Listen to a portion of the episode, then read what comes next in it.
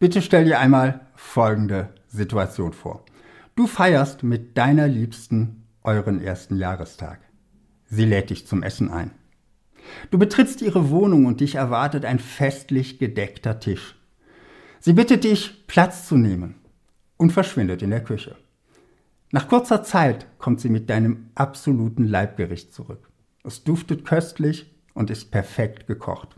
Du fragst dich kurz, woher sie wissen konnte, was dein Leibgericht ist. Dann erinnerst du dich, dass du es vor Wochen einmal beiläufig erwähnt hast. Sie hat genau zugehört und genau das extra für dich gekocht. Dabei ist es egal, ob dein Leibgericht Spaghetti Bolognese oder ein saftiger Schweinebraten ist. Es ist egal, wie viel Arbeit es war, dein Leibgericht zu kochen, denn es ist dein Leibgericht. In diesem Moment geht Liebe durch den Magen.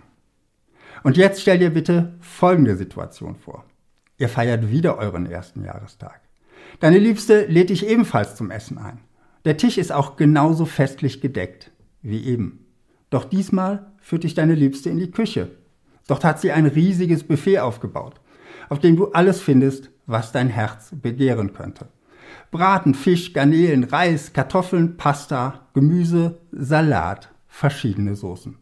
Ein Buffet, auf dem für jeden Geschmack etwas dabei ist. Und es ist so viel, dass ihr beide es unmöglich alles essen konnt. Du schaust sie fragend an und sie sagt, Schatz, ich wusste ja nicht, was du am liebsten isst. Such dir einfach aus, was dir schmeckt. Ein absurder Gedanke, oder? Dennoch passiert genau das jeden Tag tausendfach in Deutschland. Nicht in Beziehungen, hoffe ich zumindest, aber im Marketing. Ich nenne es das Argumente-Buffet. Unternehmen überschütten ihre Zielkunden mit unzähligen Argumenten. Sie denken wie die Freundin im zweiten Beispiel. Such dir aus, was dir am besten gefällt. Dieses Argumente-Buffet ist aus meiner Sicht eine Bankrotterklärung des Marketings. Es schreit nur so, wir haben keine Ahnung, was unsere Kunden wirklich wollen. Viel besser wäre es, wenn die Unternehmen versuchen, eine klar definierte und homogene Zielgruppe mit dem Argument zu gewinnen, das ihr wirkliches Bedürfnis am besten anspricht und das all die guten Emotionen weckt, die eben nur ein Leibgericht wecken kann. Doch warum überschütten so viele Unternehmen ihre Zielkunden stattdessen mit einem Argumente-Buffet? Ich sehe zwei Ursachen. Erstens die Unternehmen wissen nicht, was ihre Zielgruppen wirklich anspricht.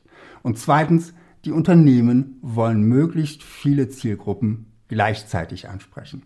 Beides ist keine gute Idee und ein Zeichen dafür, dass ein Unternehmen schwach positioniert ist.